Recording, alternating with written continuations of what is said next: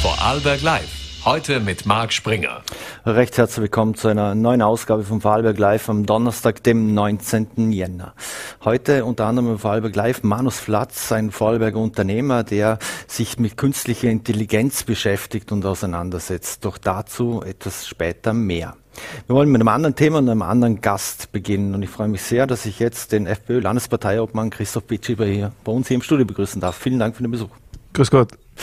Herr Witschi, lassen Sie uns gleich im Medias Res gehen. Und zwar, ich will anfangen ein bisschen mit dem Landesbudget. Und zwar, Sie haben ja das schwarz-grüne Landesbudget abgelehnt und haben erwähnt, dass da falsche Prioritätensetzung gibt bei der Verwendung der Mittel. Jetzt hat das Landesbudget erstmals über zwei Milliarden Euro. Es soll mehr in Wohnbeihilfe, in Heizkostenzuschuss, Familienzuschuss und ähnliches Geld fließen. Ähm, wo hätten Sie die Prioritäten gesetzt? Oder ist Ihnen da zu wenig vorwärts gegangen, wenn es um die Zuschüsse für die Menschen geht.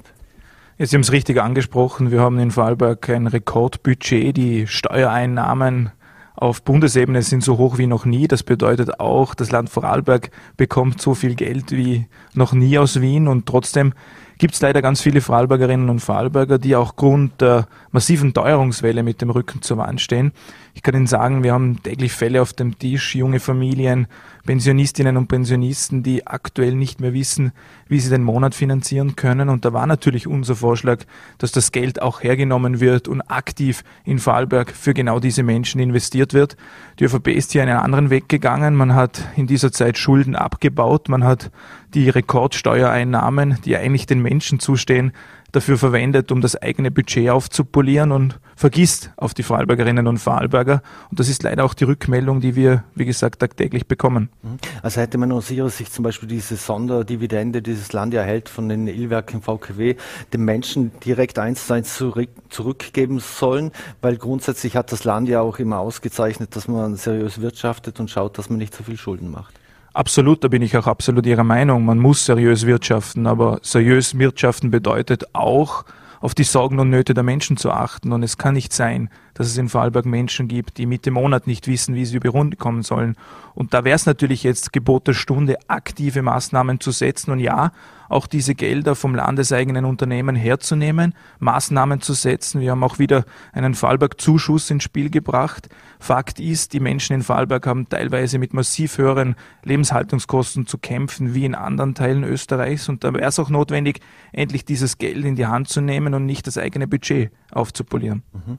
Ein großes Thema, das die Menschen hier im Land ja auch beschäftigt, äh, ist die Situation an den, an den Landeskrankenhäusern, in den Spitälern. Wir, wir sprechen von Personalmangel, es gibt einen Mangel bei den Pflegeberufen. Jetzt haben Sie ja einen Krisengipfel auch schon gefordert. Äh, wurden Sie da gehört oder gab es irgendwelche Signale aus dem Büro des Landeshauptmanns oder von der Landesregierung, dass man das angehen will?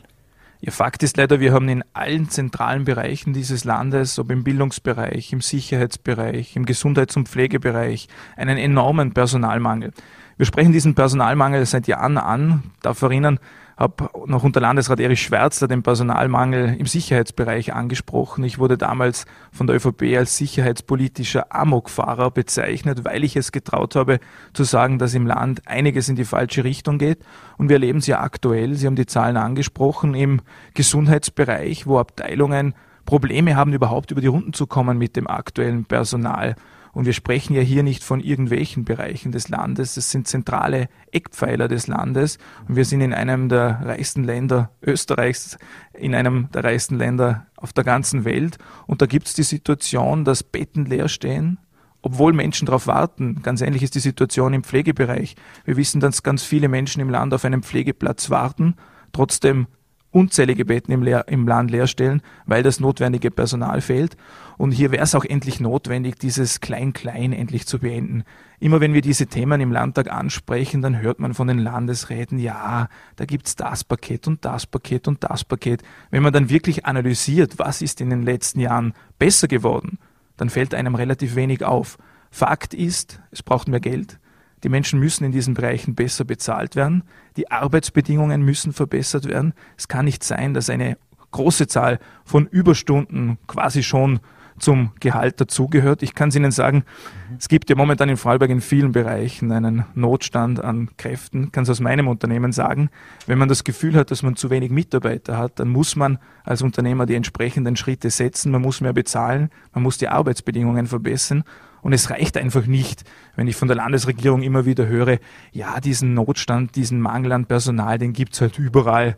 Darum können wir relativ wenig dagegen machen. Mhm. Das ist nicht die Politik, die ich mir vorstelle. Hier muss die Landesregierung endlich aktiv werden, endlich die notwendigen Maßnahmen setzen. Und wie gesagt, da sind wir wieder beim ersten Thema, das Geld nicht zum Ausschönen vom Budget verwenden, sondern aktiv investieren, damit die Menschen auch ein Einkommen zum Auskommen haben. Mhm. Mit was von zeitlichen Horizonten würden Sie da zum Beispiel planen, wenn es um den Pflegebereich geht oder auch um die Landeskrankenhäuser? Selbst wenn wir jetzt von heute auf morgen mehr bezahlen würden, würden die Mitarbeiter ja nicht von den Bäumen fallen. Die muss man aus ausbilden. Aber Fakt ist, jede Stunde, die wir länger warten, verschlechtert sich die Situation. Also wäre es jetzt dringend notwendig, jetzt zu starten. Darum habe ich auch diesen Gipfel gefordert. Alle wichtigen Player in diesem Land gehören an einem Tisch. Es gehören gemeinsam Maßnahmen ausgearbeitet. Die großen Maßnahmen, die liegen, wie gesagt, eh schon auf dem Tisch. Es braucht mehr Geld. Für das ist die Landesregierung zuständig und da nützt es nichts, permanent nur schön zu reden. Ich habe immer wieder davon gesprochen, diese Regierung verwendet in Wahrheit mehr Energie dafür, die Probleme im Land schön zu reden, als sie Energie dafür verwendet, die Probleme zu lösen und wundert sich dann, dass die Umfragewerte dementsprechend schlecht sind. Mhm. Ein Problem gibt es ja auch äh, im Ärztebereich, auch bei den niedergelassenen Ärzten, äh, in den Bezirken natürlich zum Teil ganz, ganz unterschiedlich. Jetzt heißt aber auch immer wieder, es werden alle gleich behandelt. Äh, das Wort Zweiklassenmedizin äh, kommt gar nicht vor oder wird ins Reich der Fabeln zum Teil äh, verwiesen. Wie ist das aus Ihrer Sicht? Äh, werden alle gleich behandelt? in diesem Land kommt jeder gleich Termin, auch wenn er keine Privatversicherung hat? Ich glaube, jeder, der in den vergangenen Jahren mit dem Gesundheitsbereich zu tun hatte, weiß, dass es natürlich in diesem Land eine zwei, wenn nicht gar drei Klassenmedizin gibt. Hier wurde in Wahrheit viel verschlafen in den letzten Jahren. Hier wurde nichts dagegen unternommen, dass Menschen in Österreich Medizin studieren und dann ins Ausland abwandern. Da sind wir wieder in einer relativ ähnlichen Situation wie auch im Pflegebildungs- oder Sicherheitsbereich. Hier braucht es endlich die entsprechenden Maßnahmen und da lade ich die Regierung wirklich auch ein, gemeinsam mit uns zu arbeiten. Man hat ja in den letzten Jahren immer wieder von diesem berühmten Schulterschluss in der Politik gesprochen. Ich glaube, diesen Schulterschluss braucht es jetzt bei diesen wichtigen Themen. Und ich lade Schwarz-Grün ein, gemeinsam mit uns Maßnahmen auszuarbeiten, damit endlich dagegen angekämpft wird und die Menschen nicht länger das Gefühl haben, dass in diesem Land von der Regierung tatenlos zugeschaut wird. Mhm. Ein anderes großes Thema im Wirtschaftsbereich sind äh, Insolvenzen und es geht um Mega-Insolvenzen, wie zum Beispiel jetzt bei Berger Energy, wo wir ja schon darüber berichten mussten. Jetzt haben wir im Vorarlberg haben wir Plus verzeichnet von 127,5 Prozent im vergangenen Jahr, was, was die Insolvenzen betrifft. Wenn wir aber von der Insolvenzbetroffenheit sprechen, dann haben wir in Vorarlberg noch die geringste im Vergleich zu Österreich, also weil es weniger als sechs von tausend Unternehmen betrifft. Ist der Wirtschaftsstandort äh, Vorarlberg aus Ihrer Sicht so gesehen safe? Ich glaube, da ist es auch mal notwendig und angebracht, ein riesengroßes Lob an die Vorarlberger Wirtschaft auszusprechen. Wir haben es während Corona auch schon gemerkt. Wir haben das Glück, dass wir viele großartige Familienbetriebe im Land haben, die exzellente Arbeit leisten. Wir haben tolle Arbeitnehmerinnen und Arbeitnehmer, die jeden Tag ihr Bestes geben und das führt dann halt auch immer dazu, dass wir in vielen Rankings top unterwegs sind. Die Vorarlberger Wirtschaft funktioniert nicht aufgrund der super Landesregierung, sondern sie funktioniert trotz dieser Landesregierung und ein riesengroßes Kompliment an die Unternehmer. Was ich aber selber spüre, aber auch immer wieder von den Unternehmern höre, es braucht auch da aktive Politik. Wenn ich mir die großen Infrastruktur, Infrastrukturprojekte dieses Landes beispielsweise anschaue, das Trauerspiel rund um die S18, wo jetzt Landeshauptmann Wallner sich wieder brüstet, wie gut er da mit der Frau Gewessler verhandelt und auf ein Verhandlungsergebnis pocht. Man hat es jetzt jahrelang verschlafen. Man hat sich einen Regierungspartner ins Boot geholt, der offensiv gegen wichtige Infrastrukturprojekte kämpft. Wenn ich es mir im Tourismus anschaue, tagtäglich irgendwelche Angriffe von den Grünen gegen den Tourismus, gegen einen sehr wichtigen Motor in unserem Land. Wenn ich es mir in der Raumplanung anschaue, wo ich einfach nur glücklich bin, dass es Betriebe gibt, die am Standort Vorarlberg investieren wollen. Und ich sage, da darf man solchen Betrieben nicht Steine in den Weg legen und verhindern, dass sie investieren, sondern man muss alles unternehmen, damit es am Wirtschaftsstandort Vorarlberg weitergeht. Wir sind in einer sehr guten Position. Mein Ziel ist es, Vorarlberg wieder dorthin zu bekommen, wo wir hingehören, nämlich auch wirtschaftlich an die Spitze Europas. Mhm. Weil Sie auch die, die Fachkräfte angesprochen haben und viele Unternehmen leiden ja unter dem Fachkräftemangel. Ja, jetzt wissen wir auch, die wachsen in Vorarlberg nicht auf den Bäumen und man bekommt sie nicht. Es wird zum Teil auch gegenseitig abgeworben unter Umständen. Jetzt, äh, wie könnten wir zum Beispiel Fachkräfte in, ins Land locken und auch, dass die auch dann da bleiben und auch integriert werden irgendwo? Äh, es gibt auch Studien, diese Expats-Studien, äh, wo viele der, der Fachkräfte, die das Land wieder verlassen, zum Beispiel angeben, Sie finden keinen sozialen Anschluss, äh, die Vorarlberger sind unfreundlich und, ähnliches. Das ist gerade das beste Zeugnis, das Sie uns ausstellen. Also nicht Sie, sondern die Experts. Ich glaube, dass wir hier mit den genau gleichen Problemen kämpfen wie auch allgemein in der Gesellschaft. Wenn ich mir nur die Wohnungssituation in Vorarlberg anschaue, dann ist das ein großer Grund, warum Fachkräfte nicht am Standort Vorarlberg bleiben, sondern womöglich ins Ausland abwandern. Allgemein die Lebenshaltungskosten in Vorarlberg, die ja dramatisch höher sind als in den anderen Bundesländern rund ums herum. Und die Probleme, die wir in anderen gesellschaftlichen Bereichen haben, führen leider auch dazu, dass wir im Fachkräftebereich die entsprechenden Herausforderungen haben. Hier heißt es anzupacken. Vorarlberg ist das Land der Lehrlinge. Die Lehrlinge, die werden dann irgendwann auch die Fachkräfte der Zukunft. Ich kann mich erinnern, wir haben die letzten Jahre hier unzählige Maßnahmen präsentiert, um hier auch wirklich aktiv zu steuern. Eines meiner Ziele ist es, dass wir beispielsweise einen Meistercheck einführen, dass wir die Fachkräfte besser dazu bringen, auch eine Meisterprüfung im Land abzule abzulegen. Wurde alles abgelehnt von Schwarz-Grün, weil man in Wahrheit nicht zustehen will, dass die FPÖ die Wirtschaftspartei in diesem Land ist und in diesem Land wirtschaftlich was weiterbringen will. Und auch hier schadet uns diese zurückhaltende, abwartende Haltung. Es wird ganz, ganz viel verwaltet in diesem Land, aber es fällt irgendwie der Zug zum Tor. Und mit dieser Wirtschaft, mit den Betrieben, die wir im Land haben, ist so viel möglich und das werden wir versuchen, auch in den nächsten Jahren noch viel, viel besser herauszukitzeln, wenn es eine Politik gibt, die die Wirtschaft unterstützt und nicht permanent nur Steine in den Weg legt. Können wir diese Betriebe auch im, im Land haben? Jetzt es sind viele Familien geführt, viele sind aber auch international tätig. Äh, werden wir die alle im Land halten können, vor allem angesichts dessen, dass wenn die Fachkräfte nicht kommen und die einfach auch Personal brauchen? Es war in der Vergangenheit so, dass die Betriebe bei uns im Land geblieben sind oder bei uns ins Land gekommen sind, weil der Fachkräftebedarf hier gedeckt werden konnte. Sie sind nie zu uns gekommen, weil die Steuerlast bei uns so niedrig ist. Und wenn ich mir anschaue, wie sich die Steuerlast in den letzten Jahren entwickelt hat, dann kann man sagen, Österreich ist ein Höchststeuerland und es ist dringend notwendig, steuertechnisch zu entlasten, die Steuern allgemein zu senken, damit die Wirtschaft auch wieder Anreize am Standort Vorarlberg, am Standort Österreich findet und auch am Standort Vorarlberg bleibt. Und eine Thematik, ich weiß nicht, ob wir es noch ansprechen, ist natürlich diese ganze Umweltthematik. Ja, es ist wichtig, Maßnahmen zu setzen, um das Klima zu schützen. Da ist Vorarlberg auch auf einem guten Weg. Wenn ich mir alleine die Wasserkraft anschaue, was da in den letzten Jahren und Jahrzehnten, was unsere Vorfahren da alles herbekommen haben, da ist sehr vieles passiert. Was aber völlig gegen meine Einstellung geht, ist, dass wir die Standards, die Standards am Standort Österreich dermaßen erhöhen, und einen Wettbewerbsnachteil verursachen, damit dann Betriebe sagen, ja, letztendlich interessiert es mich nicht mehr hier zu investieren, ich wandere ab. Da ist dem Klima nicht geholfen und da ist dem Standort Österreich nicht geholfen. Darum braucht es eine vernünftige Klimaschutzpolitik. Da ist auch jeder Unternehmer bereit mitzuarbeiten. Aber wenn ich mir die Belastungswelle der letzten Monate alleine anschaue, Stichwort CO2-Steuer, also in einer Situation, in der Energie so teuer ist wie noch nie, auf die Idee zu kommen, die Steuern zu erhöhen, das versteht in dem Land kein Unternehmer und kein Arbeitnehmer. Mhm. Und das ist genau diese Politik, die ich vorhin angesprochen habe, die leider dem Land schadet und nicht hilft. Mhm. Wenn Sie von Steuern runtersprechen für die Menschen, dass sie ihnen zugutekommen, reden wir dann von, von der Lohnsteuer oder ähnlichem, weil was man ja nicht vergessen darf, wir zahlen viel Steuer, aber die ganzen Steuern finanzieren ja auch unseren Sozialstaat und äh, wir können ins Spital oder zum Arzt gehen, ohne dass wir uns Gedanken machen müssen. Wenn man mit einem Lichtensteiner redet zum Beispiel, sieht das ganz anders aus. Einer meiner Ansätze ist, wer arbeiten geht, darf nicht der Dumme sein. Viele Menschen im Land haben das Gefühl, dass sie Leistung erbringen, dass sie in dem Land hart arbeiten und letztendlich am Ende des Monats nicht viel mehr übrig bleibt als bei jenen Menschen, die in der Sozialhilfe sind. Und das ist der Ansatz, der uns schadet. Ich will, dass jene Menschen, die in unserem Land Verantwortung übernehmen, die aktiv auch dieses Standort weiterentwickeln, egal ob Unternehmer oder Arbeitnehmer, von den Steuern entlastet werden und wenn sie es ansprechen, die ganzen Sozialleistungen im Land. Ja, die werden finanziert über Steuern. Aber obwohl wir ein Höchststeuerland sind, haben wir auf der anderen Seite Wartezeiten im Spital, Wartezeiten im Pflegebereich. Also die Qualität hat in den letzten Jahren stark nachgelassen, obwohl die Steuerlast gestiegen ist. Also irgendwas passt da nicht ganz zusammen. Mhm. Wenn wir beim Personal sind und, und auch kurz bleiben, da komme ich natürlich zur, zur Vorarlberger Exekutive. Auch die sucht ja händeringend nach Personal. Wenn man, wenn man sich die Exekutive jetzt ansieht in Vorarlberg, dann weiß man jetzt zum Beispiel im, im oberen Management, da werden in den nächsten Jahren einige in Pension gehen. Da steht der Pensionierungswelle an. Jetzt der Landeshauptmann Wallner hat ja mehr Geld gefordert, was Sie ja begrüßt haben für die, für die Exekutive, als auch das, das Bundesheer.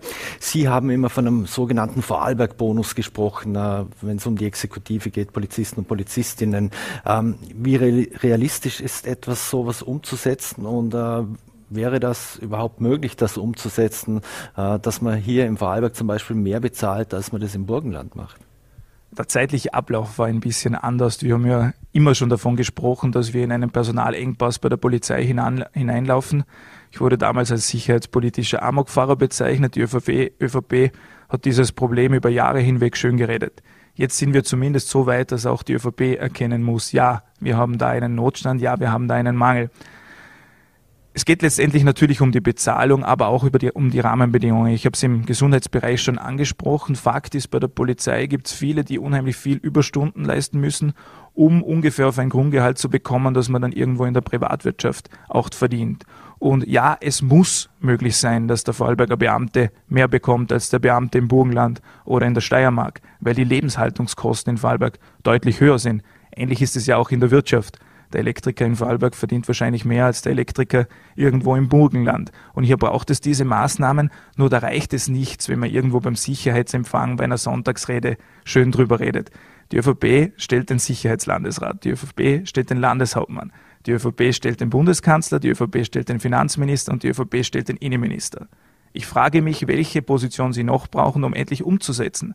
Und das ist halt diese Politik der Schönrederei, die Politik der Sonntagsreden, die akzeptieren die Menschen im Land nicht mehr. Die wollen endlich eine Umsetzung dieser Maßnahmen sehen. Rein darüber zu reden, ist viel zu wenig. Das hilft keinem einzigen Menschen bei uns im Land. Mhm. Jetzt kann man nicht immer alles mit Geld richten. Äh, der Polizeidirektor Hans-Peter Ludescher hat ja unlängst auch gesagt, äh, dass sich viele Polizisten und Polizistinnen, die wünschen sich entsprechende Work-Life-Balance etc. Sie haben auch von den Rahmenbedingungen schon, schon, gesprochen. Jetzt weiß man, das ist im Polizeijob vermutlich sehr schwierig, dass man das sowas garantieren kann oder immer gewährleisten kann. Wie sehen Sie es? Muss man in Zukunft vielleicht auch auf private Sicherheitsfirmen oder Dienste zurückgreifen, um die Polizisten und Polizistinnen zum Beispiel zu entlasten, wenn ich mir, wenn ich zum Beispiel ein Fußballspiel oder ähnliches denke, wo ja auch immer Polizisten und Polizistinnen im Einsatz sind? Alleine, dass wir über diese Maßnahmen diskutieren müssen, zeigt ja, wie dramatisch die Situation ist. Auch wenn man mit dem Herrn Landespolizeidirektor, aber auch mit dem Militärkommandanten beispielsweise spricht, gibt es immer drei, vier Punkte, die sofort angesprochen werden. Da ist es die hohe Zahl an Überstunden, da ist es das Grundgehalt und da ist es die Work-Life-Balance. Fakt ist, wir brauchen mehr Polizisten in diesem Land, damit wir bei der Work-Life-Balance auch Verbesserungen haben können. Unser Vorschlag ist es, dass es eine Art Poollösung gibt, wo es Beamte gibt, die bei Krankenständen einspringen, die bei Karenzierungen einspringen und dafür sorgen, dass nicht permanent die anderen Beamten dann die Überstunden übernehmen müssen, weil das führt ja dazu, dass der Job des Polizisten sehr schwer planbar ist. Wenn ein Polizist morgen in den Krankenstand geht, dann muss ein anderer einspringen. Wenn wir genug Polizisten hätten, würde es eben genauso einen Pool geben, der dann einspringen würde und die Rahmenbedingungen verbessern würde. Und das ist so eine Art Spirale, die sich momentan leider nach unten statt nach oben dreht. Wir haben zu wenigen Polizisten. Das führt dazu, dass die Belastung hoch wird. Das führt dazu, dass unzählige Polizisten sagen, wir beenden diesen Job. Allein im letzten Jahr sind ja unzählige Polizisten, so viele wie noch nie, aus dem Polizeiberuf ausgestiegen und das führt dazu, dass die anderen Beamten dann wieder die Belastungen übernehmen müssen und auch unter Druck kommen. Also hier bin ich froh, dass die Landespolitik erkannt hat, dass in diesem Bereich was gemacht werden muss. Wie gesagt, Minister hätten sie genug, um das von heute auf morgen umzusetzen. Aber dass man so schon auf organisatorischer Ebene äh, Polizeistationen zusammenlegt oder ähnliches, äh, ist, wäre das für Sie vorstellbar? Auf keinen Fall. Wir haben in Vorarlberg eine Struktur, die zu erhalten ist. Das ist auch immer das Lippenbekenntnis der ÖVP. Kein Standort, kein Posten in Vorarlberg darf geschlossen werden, weil es natürlich sicherheitsrelevant ist. Wir haben viele abgelegene Talschaften bei uns. Da ist natürlich ein Unterschied, ob man Posten im eigenen Dorf hat oder ob man kilometerweit anreisen muss. Das ist auch eine Art Sicherheitsgefühl, das da erhalten werden muss. Und darum darf man jetzt nicht mit solchen Gedanken daherkommen. Ich weiß, die geistern auch in der Landespolitik herum. Wir müssen die Probleme endlich ernst nehmen, handeln und dann werden wir in fünf Jahre natürlich auch darüber sprechen, dass sich vieles verbessert hat. Mhm. Wenn wir vom Sicherheitsgefühl äh, sprechen, darum noch eine Frage zu diesem Thema dazu. Äh, die Polizeistation in, in Dornbirn am Bahnhof, die sollte ja auch das Sicherheitsgefühl heben, äh, für mehr Sicherheit sorgen. Wenn man sich in den letzten ein, zwei Jahren Fälle ansieht, dass da immer wieder was aufpoppt, da scheint das ja nicht viel genutzt zu haben. Klar ist nicht die Sicherheit oder die PI am Bahnhof Dornbirn hat dazu geführt, dass weniger passiert ist. Fakt ist, die Fälle sind einfach gestiegen. Wir haben uns immer noch mehr Kriminelle auch ins Land geholt. Ich sage das ganz offen, dass die Polizei in Wahrheit in vielen Bereichen überfordert ist. Hier braucht es auch endlich bei der Zuwanderung eine klare Regelung. Es kann ja nicht sein, dass wir uns die Kriminellen selber ins Land holen und die Polizei dann vor unlösbaren Aufgaben steht und letztendlich fast schon die Polizei dafür verantwortlich gemacht hat, dass man an Bahnhöfen, dass man sich im öffentlichen Raum nicht mehr sicher fühlt. Ich bin 2014 in den Landtag gekommen und kann mich an eine meiner ersten Reden erinnern und habe gesagt, mein Ziel ist es, dass sich junge Frauen in Vorarlberg wieder sicher fühlen. Ich kann mich an das Raunen erinnern, das durch Grüne, aber auch Teile der ÖVP gegangen ist. Heute ist es Fakt. Es gibt heute viele Bereiche, auch bei uns in Vorarlberg, wo sich junge Frauen nicht mehr hintrauen. Und das ist nicht mein Zugang für Sicherheit. Und hier muss auch endlich investiert werden, damit man sich im eigenen Land auch wieder sicher fühlt. Mhm. Ein Aufnahmestopp von äh, Asylwerbern ist, ist ja Bundesparteilinie. Äh, gilt das für alle Gruppen, äh, dass einen generellen Stopp gilt, gilt äh, bei der Aufnahme von Flüchtlingen oder Asylwerbern oder würde das auch für, für Kinder und Jugendliche gelten? Und vor allem, wie geht es Ihnen auch dabei, wenn so Meldungen äh, ans, ans, Tageslicht kommen, dass äh, junge Menschen auf Fähren äh, eingesperrt werden und angekettet? Äh, sollte man die trotzdem zurückweisen? Wir haben ja in den letzten, letzten Jahren eine Ausnahme beispielsweise bei den ukrainischen Flüchtlingen auch mitgetragen. Hier hat es wirkliche Kriegsflüchtlinge aus der Ukraine gegeben und da waren wir auch sehr klar in der Botschaft. Wir haben gesagt, ja, diesen Menschen muss geholfen werden. Ukraine ist in Wahrheit ein Nachbarland Österreichs. Hier muss man als Nachbar auch einspringen. Aber auch da ist die Aufnahmekapazität nicht unbegrenzt. Sie haben von schrecklichen Szenen gesprochen. Was mir auch Sorgen macht, ist die Meldung, war auch bei Ihnen auf Vollerte, wenn wir in Feldkirch eine Gruppe von 50 bis 60 eben genau dieser Zugewanderten haben, die sich nicht wissen, in diesem Land aufzuführen, die auf die Polizei losgehen und dafür sorgen, dass sich die Sicherheitslage im Land dramatisch verschlechtert, dann habe ich für sowas auch kein offenes Ohr. Das sage ich in aller Offenheit. Und wir müssen in Zukunft schauen, dass wir jene zu uns ins Land holen, die sich wissen aufzuführen und nicht die Probleme, die Kriminellen ins Land holen. Und auf der einen Seite sind wir auch seit Jahren nicht in der Lage, Kriminelle im Land auch wieder abzuschieben. Auch hier gibt's unzählige Lippenbekenntnisse der ÖVP. Ich weiß ja nicht, wie viele Routen die in den letzten Jahren geschlossen haben, damit es keine Kriminellen mehr im Land gibt. Die Situation an den öffentlichen Plätzen in Österreich, die zeigt genau ein anderes Bild. Also hier muss endlich eine vernünftige Politik auch wieder einzukommen. Und ein Ansatz, der mir halt wichtig ist, dass man auch auf die Bevölkerung schaut, wie viel kann überhaupt aufgenommen werden in einem Bundesland? Wir hören seit Wochen nur die Diskussion, wir brauchen mehr Asylquartiere. Wenn man die Demonstrationen auch rund um diese Asylquartiere anschaut, dann habe ich das Gefühl, dass viele Vorarlbergerinnen und Vorarlberger gesagt haben, es ist auch einmal genug. Ich kann mich erinnern an 2015, da hat es immer wieder geheißen, das darf sich nicht wiederholen, das waren schlimme Umstände, da wurden viele Fehler gemacht. Letztes Jahr hat sich die Situation nicht nur wiederholt, sondern in Wahrheit verschlimmert und es wird nichts dagegen unternommen. Was haben wir da als für Lippenbekenntnisse gehabt, was alles passiert an den EU-Außengrenzen, an den österreichischen Außengrenzen? Ich kann mich an die Höchstzahlen an Flüchtlinge erinnern, die damals von ÖVP-Innenminister auch fixiert worden sind. Das hat man alles wieder vergessen und im Jahr 22 hat sich die Situation in Wahrheit verschlimmert. Also auch hier hat die Bevölkerung oft das Gefühl, dass es eine Politik gibt, die völlig an den Problemen der Menschen vorbeiregiert. Mhm. Ich muss leider nochmals das, das Thema wechseln, äh, weil wir schon etwas fortgeschritten in der Zeit sind. Äh, ich möchte auf das Thema Wohnraum und leistbaren Wohnraum kommen. Jetzt äh, Landeshauptmann und Finanzminister, die sprechen sich ja recht offen für den Verzicht auf die Grunderwerbsteuer bei der Schaffung des ersten Eigentums aus. Wie sehen Sie den Vorschlag grundsätzlich? Ähm, und können sich junge Menschen überhaupt noch äh, eigene Eigentum hier leisten, hier in Vorarlberg, wo es sehr hochpreisig ist? Ja, der Vorschlag der Streichung der Grunderwerbsteuer, den gibt es ja schon länger, den hat man ja schon viele Male verkauft und warum Landeshauptmann und Finanzminister das nicht umsetzen, ist klar. Es gibt den Grünen in der Bundesregierung, die wollten das nicht einmal auf die Klausur mit draufnehmen. Das stand nicht einmal auf der Tagesordnung. Trotzdem ist es, glaube ich, schon sechs oder sieben Mal öffentlich verkauft worden, dass da jetzt endlich was kommt. Fakt ist, viele Menschen im Land können sich das Wohnen, können sich das Bauen nicht mehr leisten. A, weil die Grundstückspreise massiv gestiegen sind und auf der anderen Seite, weil natürlich auch das Bauen teurer geworden ist. Hier braucht es endlich massive Vorschläge in diese Richtung gibt da unterschiedliche Gruppen, die auch angesprochen werden müssen. Wenn man an die Jungen denkt, unser Wohnbaulandesrat in Oberösterreich, Manfred Heinbuchner, hat da das Projekt Junges Wohnen umgesetzt. Da gibt's Starterwohnungen, die vom Standard nicht ganz so hoch sind wie Wohnungen, die es sonst gibt, wo jungen Menschen auch ermöglicht wird, den Schritt in die Selbstständigkeit zu schaffen und danach auf dem Wohnungsmarkt äh, unterzukommen.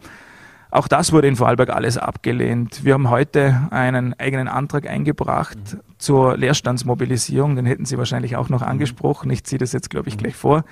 Da geht es darum, dass es viele Wohnungen im Land gibt, die leer stehen. Eine Lösung wäre, das Mietrecht zu verländern. Da kämpft man jetzt, glaube ich, 30 Jahre, die ÖVP im Bund gegen die ÖVP im Land, dass das Mietrecht endlich verländert wird. Das würde dafür sorgen, dass je nach Zahlen 5, 6, 7.000 Wohnungen auf den Markt kommen würden. Ein Punkt, den es auch gibt, es gibt viele Wohnungen im Land, die leer stehen, weil bauliche Maßnahmen notwendig werden. Da braucht es beispielsweise eine zusätzliche Zugangstüre, eine zusätzliche Zugangstreppe. Und eben genau dafür haben wir heute einen Antrag eingebracht, dass es hier von Landesseite auch eine Unterstützung gibt, wenn jemand plant, eine Wohnung zusätzlich auf den Markt zu bringen, auch eine entsprechende Förderung des Landes zur Verfügung steht. Mhm. Eine Leerstandsabgabe wäre das Thema für Sie? Wir haben eine Analyse aus dem Jahr 2018, warum Menschen ihre Wohnung nicht auf den Markt bringen. Und da geht es A darum, ich habe es angesprochen, das Mietrecht ist zu kompliziert. B, es braucht Maßnahmen zur baulichen Mobilisierung dieses Paketes. Was für mich immer der falsche Ansatz ist, neue Steuern. In einem Höchststeuerland neue Steuern einzuführen, ist der falsche Ansatz und die Menschen dafür noch zu bestrafen, weil das Mietrecht nicht passt oder weil sie bauliche Maßnahmen brauchen und dann noch eine Leerstandsabgabe zu fordern, ist, glaube ich, mehr als populistisch und löst dieses Problem nicht im Ansatz. Mhm. Die VGWO, sie hat äh, Baugrundreserven in der Größenordnung von 174.000 Quadratmetern äh, alleine hier in Vorarlberg. Äh, müsste es mehr gemeinnützigen Wohnbau geben oder sollte die VGWO sie vielleicht auch mal was abstoßen? Äh, oder ist, es, ist der gemeinnützige Wohnbau der Weisheit letzter Schluss? Jetzt bin ich bekanntlich keiner in der Landespolitik, der die Landesregierung in irgendeiner Weise verteidigen muss, aber beim Wohnbau ist es Fakt. In den letzten Jahren war der Wohnbau völlig überhitzt. Und wenn wir noch zusätzliche neue Wohnungen auch bei der Vogevosi gebaut hätten, hätte es dazu geführt, dass wir künstlich seitens des Landes auch die Preise erhöht hätten. Also dass man da beim Programm zurückgefahren ist, ist sicher der richtige Schritt. Wir sehen jetzt eine gewisse Entspannung auch am Bausektor und da ist es jetzt natürlich schon wieder notwendig, auch in diesem Bereich die Maßnahmen wieder neu zu starten, stärker zu starten, damit noch mehr leistbaren Wohnraum auch auf den Markt gebracht wird. Mhm. Vielen jungen Menschen, die Sie ja auch schon angesprochen haben, denen ist der Klima- und Umweltschutz äh, sehr wichtig. Viele machen schon gar keinen Führerschein mehr oder ähnliches. Äh, viele protestieren aktuell, äh, gehen auf die Straße, besetzen Dinge, die einen mit, äh, mit äh, Aktionen, die, die manche für viele hinterfragenswert sind, äh, für andere total okay. Wie sehen, was für ein Angebot macht die FPÖ, was macht die FPÖ Vorarlberg hier den, den jungen Menschen, vor allem wenn es um das Thema Klimaschutz und, und Umweltschutz geht? Ich glaube, der richtige Zugang ist sicher Klimaschutz mit Hausverstand. Ich halte relativ wenig von einer Verbotspolitik aller Schwarz-Grün, die den Menschen erklären wollen, was sie am Morgen zum Frühstück essen, wo sie hin in Urlaub dürfen, ob sie Auto fahren dürfen oder nicht. Die großen Probleme der Menschheit in den letzten Jahren, Jahrzehnten, Jahrhunderten wurden immer durch neue Technologien gelöst. Und ich bin ein Freund der Technik und ich bin mir sicher, dass wir mit gewissen Maßnahmen auch im Umweltschutzbereich noch stärker in, die, in eine Position kommen, in eine Führungsposition. Wenn man die Ist-Situation des Landes Vorarlberg anschaut, dann sind wir eigentlich in einer recht glücklichen Lage. Wenn wir den Ausbau der Wasserkraft hernehmen, es ist jetzt ein neues Megaprojekt mit dem Lüner See geplant, da sind wir in Wahrheit Vorreiter in Europa. Was die Photovoltaik betrifft, auch hier haben wir in den letzten Jahren dank vieler Unternehmer, dank vieler Menschen im Land, die die richtigen Akzente gesetzt haben, sehr viel erreicht. Mein Ziel ist es, dass wir als Standort Vorarlberg sogar von der Umweltschutzthematik profitieren, dass wir Unternehmen haben, die genau in diesem Sektor aktiv noch stärker unterwegs sind. Wir haben hier Weltmarktführer in Vorarlberg. Gut, unlängst wieder mit der Branche gesprochen, aber auch sie haben in Wahrheit mit genau den gleichen Problemen zu kämpfen wie der restliche Teil der Wirtschaft, dass die Steuerlast zu hoch ist und dass sie keine Fachkräfte bekommen. Also ein Klimaschutz, wo letztendlich sogar der Wirtschaftsstandort Vorarlberg profitiert, wird letztendlich der Zugang sein, in dem wir sehr, sehr viele Menschen für den Klimaschutz begeistern können. Mit einer Verbotspolitik werden wir in dem Land nichts erreichen, das kann ich Ihnen ganz offen sagen. Mhm. Wir müssen leider langsam zum Schluss kommen, aber ich hätte noch ein, ein zwei Fragen. Äh, 2024 wird in, in Vorarlberg gewählt. Jetzt die FPÖ liegt ja bundesweit äh, zwischen 25 und 30 Prozent. Das, zumindest war das in den Umfragen in den letzten Wochen so, äh, je nachdem, welcher Umfrage man glauben will. Ähm, können Sie äh, davon profitieren, von diesem Bundestrend oder hoffen Sie auch oder tangiert es Sie recht wenig, äh, was äh, bundesweit äh, die FPÖ erreichen könnte oder, oder erreicht, äh, weil Sie ja zum Teil auch immer wieder mal einen anderen Weg gegangen sind und sich auch anders positioniert haben, was die Bundes-FPÖ betrifft? Ihr Fakt ist, wir Freiheitliche sprechen aktuell die wichtigen Themen an. Wir haben auf die wichtigen Themen die richtigen Fragen. Einige haben wir heute zum Glück auch schon besprochen, ob es den Sozialbereich, den Sicherheitsbereich betrifft, den Fachkräftemangel im Land. Hier haben wir die richtigen Ansätze und hier profitieren wir sicher bundesweit von der Thematik. Wir haben auch in Vorarlberg Umfragewerte, die zeigen, wir sind 2019, waren wir 30 Prozent hinter der ÖVP, jetzt sind wir noch 9 Prozent ist eine Umfrage aus dem Oktober. Sie haben es angesprochen, bin kein großer Fan von Umfragen. Letztendlich wird der Wahltag zeigen, in welche Richtung das es geht. Ich kann die Stimmung draußen wahrnehmen, bin sehr viel unterwegs, habe sehr viel Kontakt mit den Menschen im Land und das ist mir viel, viel wichtiger als irgendeine Umfrage, die dann vielleicht noch aus einem Umfrageinstitut, Sie haben es vielleicht auch schon angesprochen, der ÖVP auf Bundesebene kommt, da wo ja viel getrickst wird die Rückmeldung auf der Straße ist mir viel wichtiger und da kann ich sagen, da blicke ich absolut positiv ins Jahr 2024. Haben Sie beim Neujahrstreffen der FPÖ eigentlich die, Bund äh, die Bundeshymne mit Heimat großer Töchter und Söhne gesungen oder ohne Töchter? Also man sieht mich im Bild hier, Herr Heimbuchner verdeckt mich mhm. zwar, ich muss zugeben, bin ein sehr schlechter Sänger, aber textlich habe ich mich an den Söhnen orientiert. Mhm. Sie haben im letzten Jahr Ihre Freundin Julia ja geheiratet. Hat sich durch, durch, die, durch diese Hochzeit auch für Sie etwas der Blick auf diverse Dinge, Themen äh, verändert? Die Machtverhältnisse im Hause Bicci haben sich sicher deutlich verändert. Man wird, man unterstellt mir sogar, dass ich daheim ein bisschen weniger zu melden habe und darum ein bisschen offensiver im Landhaus bin. Ich glaube, das müssen Sie mit meiner Frau besprechen. Somit kann ich sagen, dass ich sehr glücklich bin, dass die Familie für mich ein unheimlich wichtiger Rückzugort ist. Gerade wenn man politisch tätig ist, ab und zu auch einmal ein bisschen unter Druck kommt, dann ist Familie etwas Wichtiges. Mein Ziel ist es jetzt noch, die Familie ein bisschen in die Breite zu entwickeln. Und wenn ich das auch noch schaffe, dann bin ich sehr glücklich. Und eine allerletzte Frage noch. Der Fasching steht vor der Tür. Was für ein Kostüm zieht Christoph Bitsche aus der Klamottenkiste? Also beim letzten offiziellen Fasching vor Corona war es ein Superman-Kostüm mit sehr breiten Muskeln, dass ich auch einmal ein bisschen breiter ausschaue. Für heuer gibt es eigentlich noch keinen Trend, aber Sie haben vorher die positiven Aspekte einer Ehe angesprochen. Ich gebe diese Verantwortung weiter und lasse meine Frau entscheiden. Christoph Pitsche, vielen Dank für das Gespräch und den Besuch bei Vorarlberg Live. Dankeschön. Dankeschön. So, meine Damen und Herren, und wir wechseln das Thema. Manus Flatz entwickelt mit dem Max-Planck-Institut Leipzig eine KI-Technologie zum Thema Entscheidungsfindung und Lead-Generierung, die beispielsweise in der Immobilienbranche und im Handel praktisch genutzt werden sollte. Um was es da wirklich genau geht, darum hat aus Termingründen mein Kollege Joachim Mangert vor der Sendung mit Manus Flatz gesprochen. Herzlich willkommen, Herr Flatz. Ähm, momentan in aller Munde das Thema künstliche Intelligenz und Chat-GPT. Ähm, wieso löst gerade diese Applikation aktuell gerade einen derartigen Hype aus? Ja, äh, ChatGPT, äh, erschienen am 30. November 2022, war tatsächlich eine Überraschung.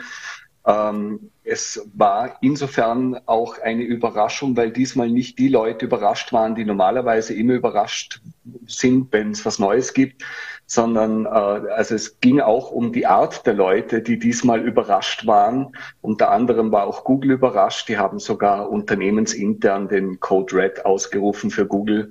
Also Sander Pichai, der CEO von Google, der hat das ziemlich ernst genommen, was der Chat äh, GPT gemacht hat. Und es ist halt äh, definitiv eine der besten äh, Textgenerierungs-KIs, die es bisher gegeben hat. Und auch wenn man sich die Entwicklungsgeschichte der GPT-Modelle anschaut, dann war ChatGPT auf jeden Fall sehr bemerkenswert. Mhm. Ähm, jetzt sieht man es bei Ihnen eh schon im Hintergrund, entfesselte Intelligenz, künstliche Intelligenz oder Artificial Intelligence. Ähm, inwiefern greifen diese zukunftsweisenden Technologien bereits in unseren Alltag ein? Also wir erleben äh, KI großteils eigentlich unbewusst. Äh, das war auch das Besondere jetzt bei ChatGPT, dass es zum ersten Mal von einer breiten Öffentlichkeit sehr bewusst, sehr absichtlich genutzt werden konnte. Ansonsten erleben wir KI vielleicht in Form von Gesichtserkennungssoftware, wenn wir unser Handy freischalten. Wir äh, erleben es äh, in, in Form von Social Media, wenn wir äh, beispielsweise, also wenn bestimmte Hasskommentare und, und Dissing und alles, was wir an Social Media so verstörend finden, wenn bestimmte Dinge jetzt mittlerweile schon automatisch quasi Content gesäubert werden und äh, da kann also KI sehr viel helfen. Äh, wir erleben es in der medizinischen Diagnose, auch das natürlich keine Alltagserfahrung von uns, hoffentlich, also eben zu wünschen. Und äh, beispielsweise, egal ob in der Brustkrebsdiagnose, da hat äh, KI bereits eine 96-prozentige äh, Wahrscheinlichkeit, eine korrekte Diagnose zu erstellen. Das ist ungefähr genauso hoch wie ein Facharzt. Ähm, und äh, beispielsweise auch in, es gibt jetzt ein ganz spannendes neues Projekt von der Firma Loop in Birmingham, wo äh, eine Parkinson-Früherkennung auf KI-Basis äh, gemacht wird und wo man anhand der Schrittmuster, beispielsweise wenn man ein Handy in seiner Hosentasche trägt, dass man am Schrittmuster schon erkennen kann, äh, ob jemand hier eine bestimmte äh, äh, ja, äh, Wahrscheinlichkeit hat, daran zu erkranken, so dass man frühzeitig etwas machen kann. Ansonsten haben wir äh, ja also KI in, in ganz vielen Bereichen unseres Lebens mittlerweile und äh, wir, es gibt Deepfake-Programme, wo man die eigene Stimme klonen kann, wo man das eigene Gesicht klonen könnte mit Unreal Engine beispielsweise. Das wäre so eine Software. Alles natürlich schon mit einem gewissen Aufwand noch verbunden, aber es ist sehr vieles mittlerweile möglich. Auch die, äh, die Lenser-App war ja auch gerade Thema, denke ich, also wo auch äh, die Datenschutzthemen äh, heraufbeschworen wurden. Ähm, da war es ein Anwenderbereich, der dann sehr wohl für das breite Publikum eröffnet wurde. Das stimmt. Also es ist auch äh, KI nochmal in Verbindung mit Datenschutz ein sehr heikles Thema, wenn Sie das äh, gerade ansprechen, weil natürlich KI nicht lokal auf meinem Handy oder auf, äh, der, auf, auf dem Desktop-PC des Anwenders stattfindet, sondern in der Cloud. Das bedeutet, die Daten, die von der KI verarbeitet werden sollen, die müssen zunächst mal von mir an den Server geschickt werden. Und äh, ja, das ist so wie bei Bitcoin, uh, not your keys, not your coin. uh, wenn du deine Daten auf den Server schickst von jemand anderem, dann sind sie zunächst mal natürlich dort. Mhm. Ähm, Sie entwickeln ja gerade selbst mit dem Planck-Institut aus Leipzig eine KI-Lösung, die Menschen bei Entscheidungsfragen unterstützen soll. Ähm, könnten Sie das für unser Publikum vielleicht kurz skizzieren? Worum geht es in diesem Projekt? Ja, also beim Projekt MAM, Magic of Mankind, das ist mein äh, privates KI-Projekt, das ich betreibe und der äh, Direktor vom Max-Planck-Institut für Kognitions- und Neurowissenschaften, äh, Dr. Äh, Christian Döller hat äh, hier auch mitgewirkt und es geht äh, auch darum, natürlich die Kognitions- und Denkprozesse im menschlichen Gehirn zu verstehen, um eben das dann äh, als Versuchsmodell quasi auf eine KI zu übertragen. Und unser Ansatz war, dass wir sehr viele KI-Modelle zusammen getragen haben, um dann quasi aus den Ergebnissen dieser KI-Modelle ein neues Modell zu erstellen, um die menschliche Entscheidungsfindung so ein Stück weit äh, simulieren zu können. Jetzt kennen wir aber alle auch die Terminator-Filme, in der eine KI an der Spitze von Skynet für den Weltuntergang sorgt. Ähm, welche Gefahren birgt das Forschungsfeld der künstlichen Intelligenz denn? Ja, das ist sehr, eine sehr gute Frage, sehr spannende Frage. Wir kennen auch so Aussagen von Elon Musk, der sagt, äh, KI ist das äh, Beste oder das Schlechteste, was der Menschheit äh, passieren kann. So ähnlich hat sich auch Stephen Hawkins ähm, äh, geäußert, der gesagt hat, also KI ist entweder die beste oder schlechteste Erfindung, die der Mensch je gemacht hat und wir können es einfach zum jetzigen Zeitpunkt nicht sagen. Äh, jetzt ist es aber auch so, dass äh, Elon Musk immer wieder mal für solche Elon-Worte äh, verantwortlich zeichnet, wo dann wieder die ganze Welt drüber nachdenkt. Aber er hat auch viel Kritik einstecken müssen für solche Aussagen. Und es ist äh, aus meiner Sicht, aus heutiger Sicht äh, ganz klar, es handelt sich auch bei ChatGPT um Textgenerierungs-KIs. Das heißt, diese KIs erzeugen Texte und auch von meiner Arbeit mit äh, äh, Professor Dr. Christian Döller vom Max-Planck-Institut äh, weiß ich, äh, wie unterschiedlich äh, der Generierungsprozess eines KI-Textes von äh, sozusagen menschlicher Entscheidungsfindung ist. Zunächst mal eine Textgenerierungs-KI die erzeugt nach Zufallsergebnissen, also beziehungsweise nach Wahrscheinlichkeitsberechnung, Ergebnisse, mit denen sie versuchen möchte, möglichst menschlich zu wirken in ihren Sätzen. Das hat quasi Informationen auch ans limbische System weitergegeben werden und zurückgefeuert werden, äh, dass dass hormonelle äh, Beeinflussungen stattfinden über die Hypophyse. Das heißt also, der menschliche Entscheidungsprozess ist sehr menschlich äh, und auch von Emotionen geprägt, von Reflexen geprägt. Und äh, das ist was völlig anderes als wie das, was eine KI macht. Und wir dürfen auch einer KI das Verstehen nicht unterstellen. Ähm, der Alan Turing, das war ein britischer Mathematiker, und der hat 1954, wenn ich mich richtig entsinne, den Turing-Test geschrieben. Da ging es darum, äh, wann wird es eine KI schaffen, Texte so menschlich generieren zu können, dass ein Mensch sie nicht mehr von einer Maschine unterscheiden kann. 70 Jahre sind alle KI-Versuche äh, quasi daran gescheitert und jetzt scheitern sie nicht mehr. Also ChatGPT kann den Turing-Test mit Links bestehen. Äh, was aber Alan Turing mit diesem Test sagen wollte, ist nicht, wann schafft es eine KI so intelligent zu sein wie ein Mensch. KI ist immer noch unfassbar dämlich. Also äh, das, äh, sondern was Alan Turing damals schon erkannt hatte, war, dass viel früher, als wie eine Maschine jemals denken könnte wie ein Mensch, könnte sie den Menschen dazu bringen, zu glauben, dass sie denken könnte, weil sie seine Sprache imitiert. Mhm. Und in den zwei Millionen Jahren Menschheitsgeschichte gab es nie äh, eine Spezies auf diesem Planeten, die reden konnte wie ein Mensch, aber kein Mensch war. Und deswegen tun wir uns jetzt extrem schwer, weil wir natürlich äh, quasi etwas, das sprechen kann wie ein Mensch, menschliche Absichten und menschliche, äh, einen menschlichen Willen unterstellen. Und das hat KI aber nicht. Und äh, Terminator ist wahnsinnig spannend, natürlich cool als Film, spannend auch äh, darüber zu diskutieren. Aber äh, das ist reine Weltuntergangsromantik äh, diese, diese Terminator-Fantasien aus dem einfachen Grund schon, weil wir da, glaube ich, sehr viel von unserer Selbstwahrnehmung reinreflektieren. Die Idee ist ja, ähm, äh, wird KI uns eines Tages auslöschen und vernichten und versklaven, weil sie sagt, wir sind ein Virus, mhm. aber eigentlich nimmt nur der Mensch selber sich so wahr.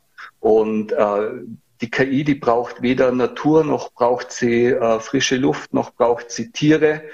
Das heißt, wenn wir unsere Umwelt zerstören, dann ist das der KI vermutlich deutlich egaler, wie es uns sein sollte. Mhm.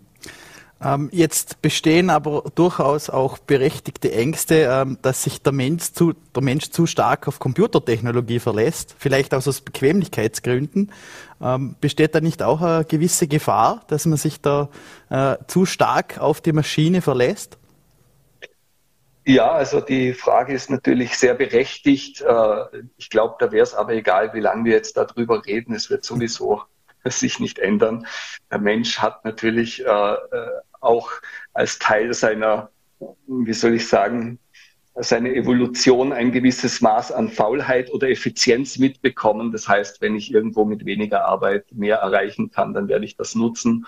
Und äh, ich glaube, dass die KI-Modelle der nächsten zehn Jahre so gut sein werden, dass wir auch nicht darauf verzichten wollen, weil äh, das ist wertvoller Input, egal ob für den Architekten oder gut, vielleicht die Ärzte im weißen Kittel werden sich ein bisschen länger sträuben, aber tun sie auch nicht. Also es gibt ja auch äh, im, äh, im, im medizinischen Bereich KIs.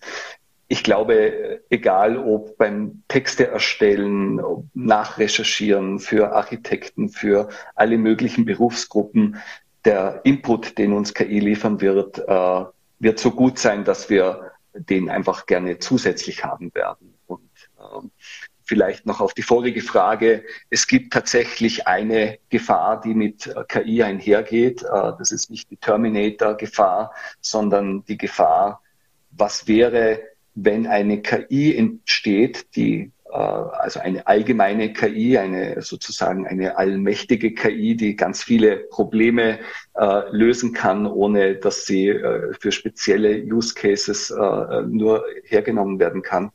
Und wenn das Unternehmen, wo diese KI entwickelt, diese Technologie nicht mit der Welt teilt, sondern nur für den eigenen Vorteil einsetzt.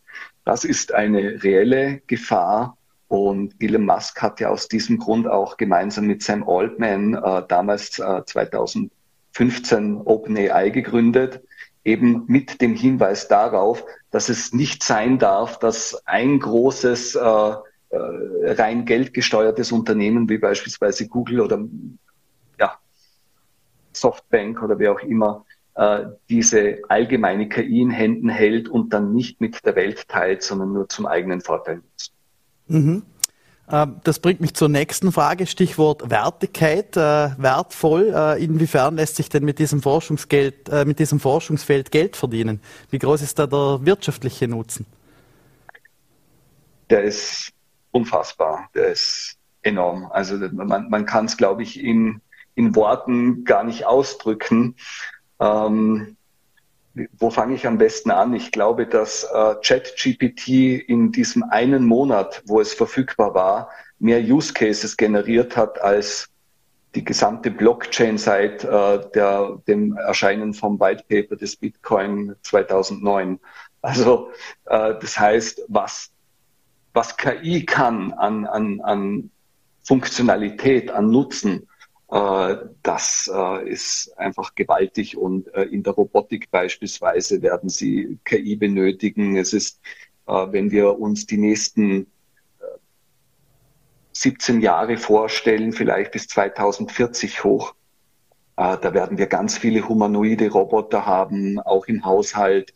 Die werden nicht nur äh, uns äh, den Müll runterbringen und ein bisschen äh, beim Abwasch helfen, sondern vielleicht sogar bei der Steuererklärung. Also das heißt, äh, unser Leben wird sich sehr nachhaltig äh, ändern. Ich gehe auch in meinem Buch darauf ein, entfesselte Intelligenz, wo man da im Hintergrund das Cover ein bisschen sieht, so der kleine Prinz quasi mit mhm. der Rose als Roboter.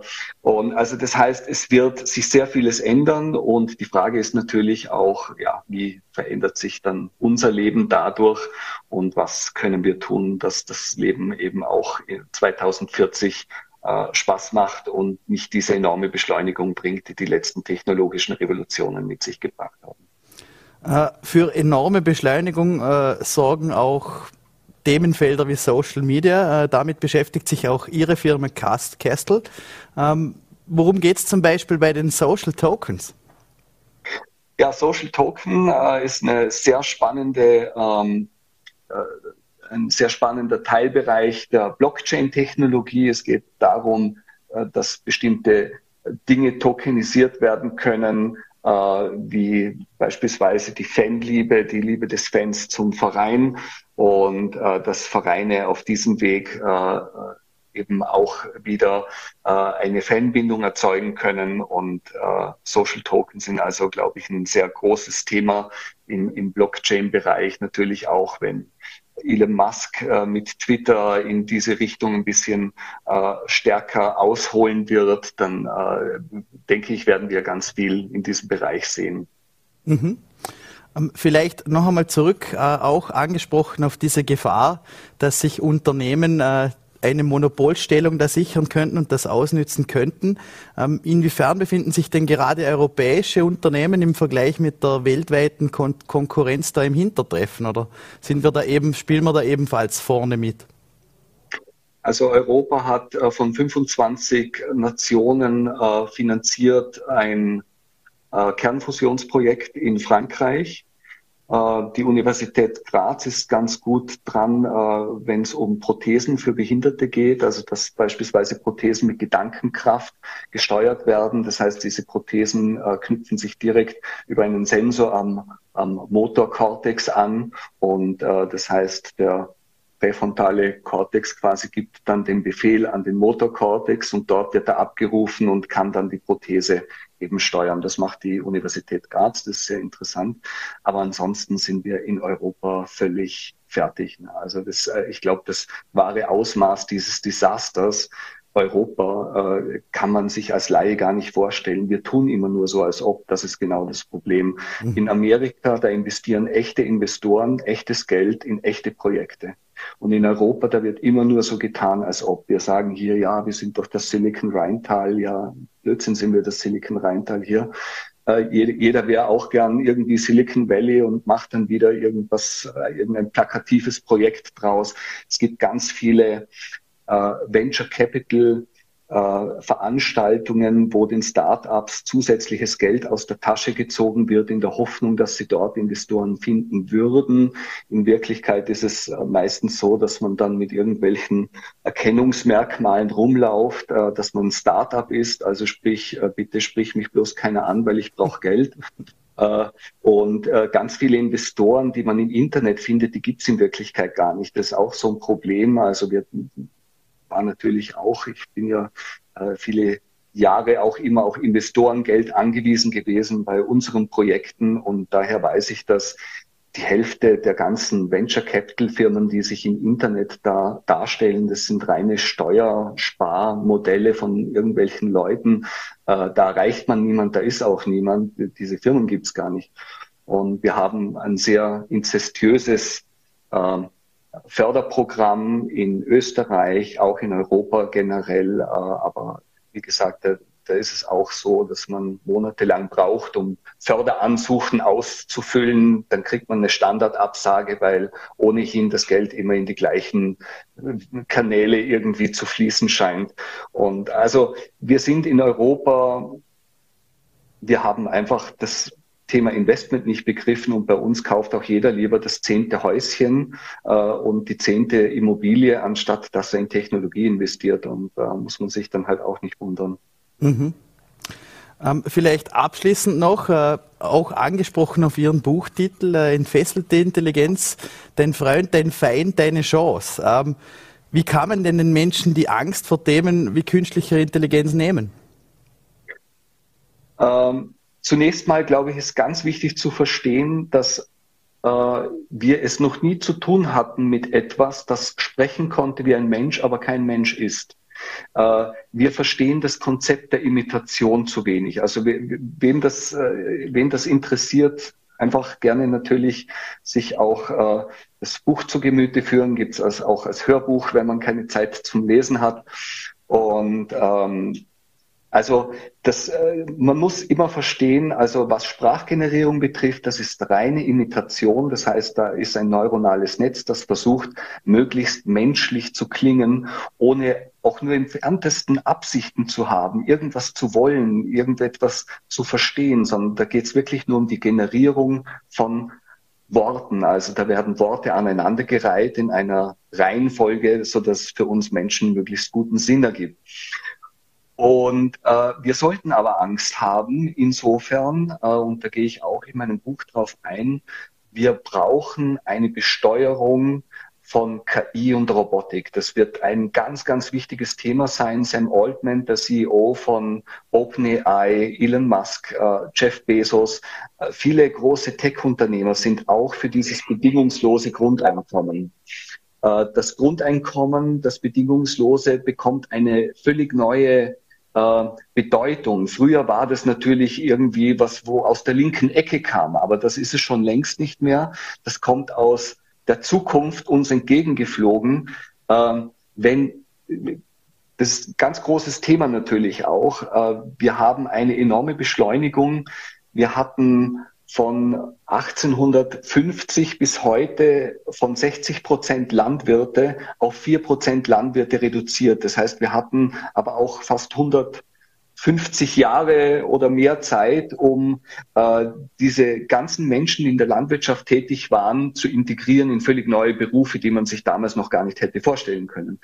Diesmal werden wir vielleicht 20 Jahre Zeit haben und eine große Transformation im Arbeitsmarkt erleben. Und äh, es ist nicht möglich, dass der Arbeitsmarkt das alles auffangen kann. Deswegen, wir brauchen eine Besteuerung von KI und Robotik, damit die Technologie, die Arbeitsplätze ersetzt, gleichzeitig Geld an eine bestimmte Stelle, an eine äh, dezidierte Stelle in der Staatskasse spült, wo dann bedingungsloses Grundeinkommen möglich wird. Und wenn wir diesen Weg gehen und den rechtzeitig gehen, also nicht erst, wenn es zu spät ist, nicht erst, wenn eine ganz große gesellschaftliche Unruhe auf einen schwachen Staat trifft, dann ist es schon zu spät, sondern rechtzeitig, wenn wir diesen Weg gehen, dann könnten wir es mit dieser Technologie schaffen, und das ist die Hoffnung der äh, vielen KI-Entwickler auch, dass wir wirklich in eine neue Ära der Menschheit eintauchen mit dieser Technologie, wo es uns ermöglicht, dass wir uns befreien können vom Joch der seelenlosen Arbeiten, von repetitiven Aufgaben, die uns keinen Spaß machen, sondern dass wir wirklich in eine Zeit kommen, wo die Technologie unser Leben nicht noch extremer beschleunigt, wie das in der Vergangenheit der Fall war, sondern in eine Zeit kommen, wo die Technologie unser Leben entschleunigen kann, uns ein bedingungsloses Grundeinkommen gibt, weil eben KI und Robotik für uns arbeiten. Und dann können wir uns den Dingen mehr zu widmen, äh, die uns Freude machen und die uns auch mit, äh, ja, mit, mit etwas erfüllen. Dafür aber vielleicht abschließend ist es ganz wichtig, dass wir das einführen, wenn wir das nicht machen dann kommt die andere Zukunft, die Mark Cuban vorhergesagt hat. Mark Cuban ist ein amerikanischer Milliardär und, und äh, glaube in, in Shark Tank oder so ist er mit dabei und der hat gesagt, der erste Billionär der Welt wird jemand sein, der KI auf völlig neue Art zu nutzen versteht wie alle anderen. Und das ist genau die Gefahr, wenn wir KI einfach jetzt weiterentwickeln und überhaupt nicht steuern staatlich, dann ist das Problem, äh, dass da ein Trichter aufgerissen wird, wo Geld in eine Richtung gezogen wird, nämlich äh, hin zu den großen KI-Entwicklern. Und dann werden wir einige wenige Menschen zu Billionären machen, während unsere Kinder ärmer und ärmer werden. Und wir werden das natürlich auch schon spüren. Also das heißt, ganz wichtig, rechtzeitig diesen Schritt zu setzen und zu sagen, wir wollen, dass KI und Robotik für uns alle arbeitet und nicht nur für eine Elite von einigen wenigen Superkonzernen. Mhm. Denn äh, sehr gerne vielen herzlichen Dank für diese spannende äh, Ausführung äh, und äh, Einblick in die Welt der künstlichen Intelligenz. Und vielleicht schaffen wir es ja trotzdem, dass das Rheintal zu einem Silicon Rheintal wird. Vielen Dank für unseren Besuch. Dankeschön. Schönen Tag noch. Und das Interview mit Manus Flatz hat Joachim Mangert aus den Ingründen vor der Sendung geführt. Das war's auch schon wieder mit Vorarlberg Live. Wir bedanken uns fürs Dabeisein, würden uns freuen, wenn Sie morgen wieder einschalten. Lende TV, VNRT oder VollRT. Vielen Dank und einen schönen Abend.